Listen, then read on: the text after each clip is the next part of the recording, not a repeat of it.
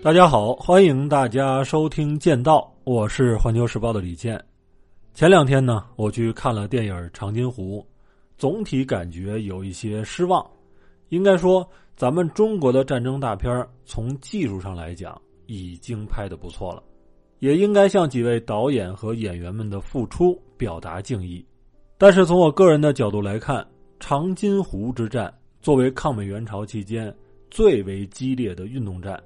一场王牌对王牌的战役，最应该突出的是中国人民志愿军英勇顽强、舍生忘死和气势如虹的精神。毛主席当年就说：“美军是刚多气少，那么我们的志愿军呢，就应该是刚少气多。”咱们也老是说“一鼓作气，再而衰，三而竭”。这部电影的情节比较凌乱。对于人物的刻画呢，也并不深刻，场面很劲爆，但是最重要的气势和精神，并没有从硝烟中被突出出来。当然，什么事儿呢，都是说起来容易，做起来难。你给我十三个亿，我也未必能够拍好。但是从国际政治和大历史的角度来看，这部电影缺乏历史的纵深感和厚重感。比如说，对于麦克阿瑟的描写。还停留在脸谱化的阶段。如果我们拍不好对手，就很难拍好我们自己。下次如果中国电影人再拍这种级别的电影，希望他们来和我沟通一下，因为支撑宏大叙事的并不是场面的宏大，而是精神层面的宏大。这部电影虽然存在这样那样的问题。但是呢，它带来了人们对于长津湖战役的关注。咱们呢就开一个长津湖的专题，把一些重要的、深度延展的内容给大家来讲一下。主要呢是一条逻辑线和三个切入点。逻辑线就是一个字：快。三个切入点就是：第一，为什么麦克阿瑟狂言在圣诞节前要结束朝鲜战争，让美国大兵回家？第二，咱们为什么要派九兵团这样一支准备解放台湾的主力部队迅速入朝作战？第三，气温骤降给志愿军和美军带来了什么样的影响，以及长津湖战役的历史意义？我记得在咱们的历史课本里讲到朝鲜战争的时候写了，说联合国军总司令麦克阿瑟说，要在一九五零年圣诞节之前。结束这场战争，让美军回家。所以呢，咱们中国人对于他的这句狂言那是印象深刻，认为这句话标志着麦克阿瑟的狂妄和美国人对于局势的乐观，对新中国的极度轻视。在电影《长津湖》里边也表现出了这些内容。那么事实是不是这样呢？是这样，但是它远远不是事实的全部。麦克阿瑟这个人生于军人世家，他的爸爸最高当过陆军中将，他自己呢，十九岁考入西点军校，毕业的分数是西点二十多年以来最高的，二十六岁当上了老罗斯福总统的军事助理，三十九岁成为西点军校最年轻的校长，在二战中先后担任过美国远东军司令。西南太平洋战区盟军司令、五星上将、驻日盟军最高司令和所谓的联合国军总司令。那么说这些呢，并不是让大家看他的履历有多么的光鲜，而是说狂妄和缺心眼是两回事儿。大家不要被表象所蒙蔽。麦克阿瑟实际上是一个军事和政治上的精算师。咱们讲麦克阿瑟呢，是为了讲朝鲜战争的大背景。关于那个时期的大国博弈，咱们在之前的抗美援朝系列里边讲过了。现在要讲的是美国国内的各种各样的博弈。大家知道二战结束的时候，美军有多少人吗？可能很多人都不敢相信，一千两百万人，每年的军费是八百三十亿美元，差不多是美国参战前。GDP 的百分之四十以上，换算成现在的美元是一万亿美元以上。任何一个美国总统面对这样的情况都会大裁军，更何况是出身于社会最底层的杜鲁门。而且在那个时候，美国政治高层认为，自己垄断着两件大杀器，一个是核武器，另外一个是战略轰炸机。靠这两件苏联都没有的东西，就可以独步天下了。什么陆海空军和海军陆战队全都不重要。于是呢，到了一九五零年的年初，美国现役部队就只剩下了一百多万，年度军费一百多亿美元。差不多有一千万人被裁掉了。那么，在这样的一个大背景下呢，政府和军方的关系是非常紧张的。但因为总统和国会都支持大规模的裁军，所以军方和政治上的强硬派也不敢造次。然而，就在这个时候，朝鲜半岛的星星之火让麦克阿瑟看到了燎原之势。在此前的节目中，咱们也讲过。二战结束以后呢，美苏以三十八度线来分割朝鲜半岛，两边的政权慢慢的也都建立起来了。美国的战略是和苏联相约撤军，因为杜鲁门认为欧洲才是美国需要投入主要精力来对抗苏联的地方。但是美国扶植的李承晚却不这么想，他面临的内外压力呢是非常巨大的，比他威望高得多的金九。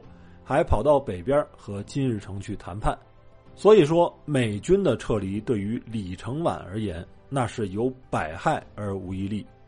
在一九四八年八月十五号大韩民国的建国庆祝仪式上，麦克阿瑟跟李承晚说：“如果南朝鲜遭遇袭击的话，美国会像保卫加利福尼亚那样去保卫南朝鲜。”请大家注意，他的这个承诺有两个问题。一是与美国政府的政策背道而驰，二是并没有得到白宫的授权。一听这句话，李承晚就来劲了。四个月之后，苏联撤军；半年之后呢，美国也宣布撤军。但是自从苏军撤走以后，李承晚手下的军队就不断的挑起与朝鲜人民军的摩擦。后来事态是越来越严重。麦克阿瑟说：“没事。”小打小闹而已。到一九五零年的六月二十五号，朝鲜战争爆发。麦克阿瑟说：“没事北方的火力侦察而已。”等到朝鲜人民军攻下汉城以后，包括麦克阿瑟身边的御用记者在内，一大批的美国记者用铺天盖地的报道告诉美国人，说南朝鲜和美国被突然袭击了。这就令美国人马上想起了偷袭珍珠港，再加上麦克阿瑟夸大事态的严重性，美国的武力介入已经不可避免。到了这个时候呢，大家的心思就不太一样了。总统杜鲁门想打，但是又不想大打，因为一九五零年的十一月有国会的中期选举，他的低支持率连累了民主党。美军如果收复汉城的话。那么就有利于提振民主党的选情，但是如果没有控制好度，把苏联和中国拱出来，将引发新的战略危机。掌管外交的国务院呢，是想以打促谈，通过有限的军事行动来换取在欧洲与苏联关系的缓和。那么美国军方想的是怎么多要军费，重新扩充自己的力量，而真正想大打出手的。恰恰是麦克阿瑟。麦克阿瑟这个人呢，有深厚的亚洲情节。在一九五一年四月被杜鲁门解职以后，他回到美国，反而是受到了热烈的欢迎。美国国会破例给他定制了一枚金质的特殊荣誉勋章，上面刻着一行字：“澳大利亚的保卫者，菲律宾的解放者，日本的征服者，朝鲜的捍卫者。”除去这些溢美之词，正是因为有这样的经历，所以麦克阿瑟认为，亚太对于美国是更重要的。只有在亚太保持强势，才能够在欧洲镇住苏联。实际上，这种与美国战略重心不符的判断也是出于私心，因为那个时候的麦克阿瑟已经是名副其实的远东之王了。东南亚呢，不用说。在日本，他就相当于权力无限的太上皇，连他自己都说，历史上恐怕没有哪一任总督或者国王拥有像他那样的绝对权力。但是呢，已经登上权力巅峰的麦克阿瑟有一个死敌，那就是和平。在这种心理的作用下，他把朝鲜半岛的小火苗越扇越大，因为只有这样，美国军方才能够继续主导美国的政治，他呢也才能够继续向权力的顶峰来攀登。而事实上，他后来也确实竞选过美国总统。既然美国国内的各派力量都想打，那么剩下的就是怎么打的问题。在二战中，擅长两栖登陆作战和这种前行攻势的麦克阿瑟，策划了仁川登陆。但是在这个地方登陆，一开始受到了军方其他将领的反对，因为仁川这个地方有朝鲜人民军的防线，航道窄，水流急。很容易被水雷封锁，而且上岸的美军有可能被人民军南北夹击。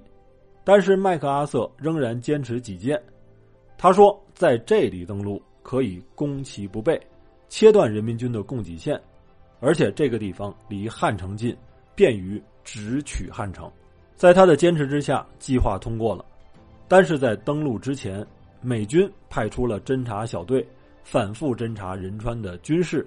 水文和滩涂的情况，登陆部队呢更是在相似的地形进行反复演练，这也再次说明麦克阿瑟是一个胆大心细的将领。美军于九月十五号完成登陆以后，朝鲜战局迅速逆转。十天之后，也就是九月二十五号，美军宣布攻下汉城。接下来呢，就是过不过三八线的问题。杜鲁门不希望过。因为咱们中国通过各种各样的渠道，甚至是公开的广播对外表示，如果你美军敢越过三八线，那么我们中国绝对不会坐视不管。但是呢，树欲静而风不止，在麦克阿瑟的纵容之下，南朝鲜陆军依靠美国空军和海军的强大支持，快速北进，而美国空军的战机也在这个时候误炸了中国境内的目标。还跑到苏联一处军用机场的上空溜达了一圈，这一下杜鲁门心里就没底儿了。他想找麦克阿瑟聊聊，但是这位骄傲的将军说：“太忙了，没时间。”于是呢，美国历史上奇葩的一幕就出现了：杜鲁门总统居然飞了七千多公里，跑到太平洋上的威克岛见麦克阿瑟，而只从东京飞了三千多公里过来的这位美军将领还老大的不乐意。这次会谈的内容呢是保密的，但是外界普遍认为，麦克阿瑟向杜鲁门承诺，联合国军越过三八线不会引来中国和苏联的军事介入，感恩节之前结束战争，圣诞节之前美军回家。其实麦克阿瑟之所以这么说这么做，并不是替杜鲁门着想，而是他清楚的意识到，避免中苏出兵的唯一办法就是一个字。快，他认为只有抢在中国完成战争动员和准备之前，迅速的把战线推到鸭绿江，才能够阻止中国军队在一九五零年的冬天进入朝鲜。一旦这个目标达成，美军的后续部队和物资会源源不断的到来。那个时候，已然占领朝鲜半岛全境，并且兵精粮足的美军将很难被撼动。不得不说，麦克阿瑟险中求胜的这一招是十分高明的。他的这个“快”字也打乱了咱们中国此前的战略部署，但是他还是低估了中国人的决心、气魄和能力。欲知后事如何，且听下回分解。好，欢迎大家订阅剑道，让认知更深一点。